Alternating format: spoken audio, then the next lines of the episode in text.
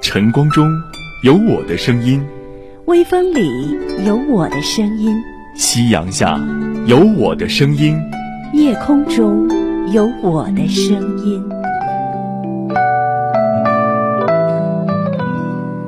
把九七三温暖的声音剪成流年时光，一场细雨的浪漫，一缕微风的洒脱，都在九七三声音里。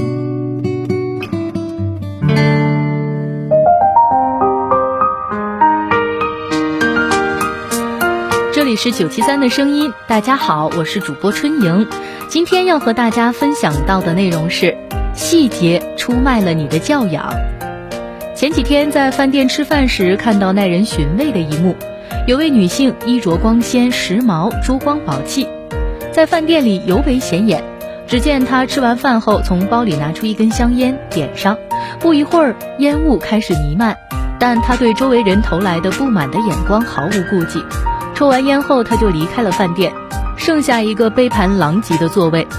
他走后不久，他的座位上又来了一位女性，着装朴素，斯文气质，与上一位迥然不同。这位女性没有过多的举动，只是静静的吃东西。临走之前，他将桌上的杯子、盘子、饭余垃圾都归拢，等服务员来收拾完才离开。当然，饭店是没有要求顾客自己收拾座位的。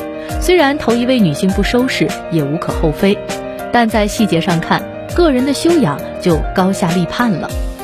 诚如作家迪安说的那样，教养这个东西就像血管一样，可以盘根错节地生长在一个人的血肉之躯的最深处，不可分割。其实，一个人有没有修养和年龄、贫富无关，也和美丑、地域无关，它是根植于人的内心，是发自内心的优雅与高贵。有句名言讲得好：“教养就是细节。”一个人的修养，往往不是体现在出众的外表、轰轰烈烈的大事儿上，它就藏在你的每一个细节，在你的举手投足之间。陈丹青讲过一段亲身经历：有一次，他在大学厕所里正上厕所，一个仪表堂堂的青年，二十四五岁的样子，是个研究生，非常帅的小伙子，立刻跑过来，站在后面大声说：“你是不是陈老师？我是从江西来的。”你在江西插过队，我要跟你照个相。陈丹青回忆道：“我当时非常尴尬，因为我正在解手。然而出了厕所，那个小伙子早已经准备好了照相机，把陈丹青像人质一样一把夹住，不由分说就拍照。生活中不少人仅仅把有教养理解为干净的仪容、得体的着装，殊不知自己的教养被一些为人处事上的小细节给出卖了。”真正有修养的人不会自顾满足自己的喜好，而是真正的把别人放在心上，充分考虑并尊重身边人的感受，将心比心，换位思考，与他们相处会感到由衷的舒服，也会暗暗佩服他们在细微处的体贴与周到。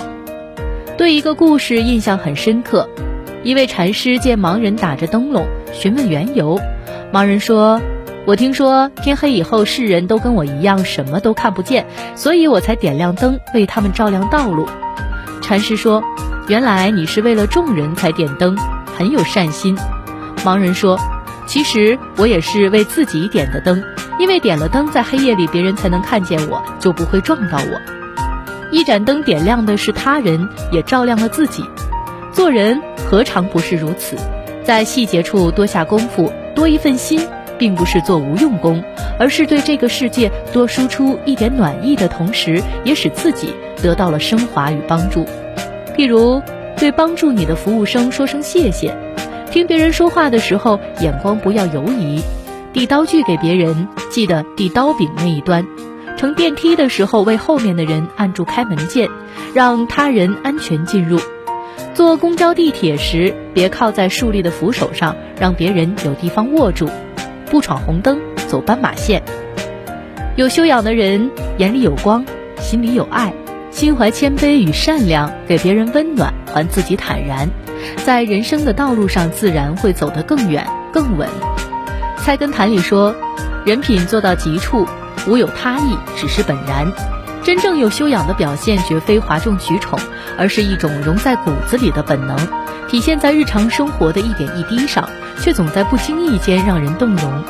有句话讲：“生活不止眼前的苟且，还有诗和远方。”深以为然。为人处事，在追求外表的优雅与风度时，也不要忘记存有一份细节的温度。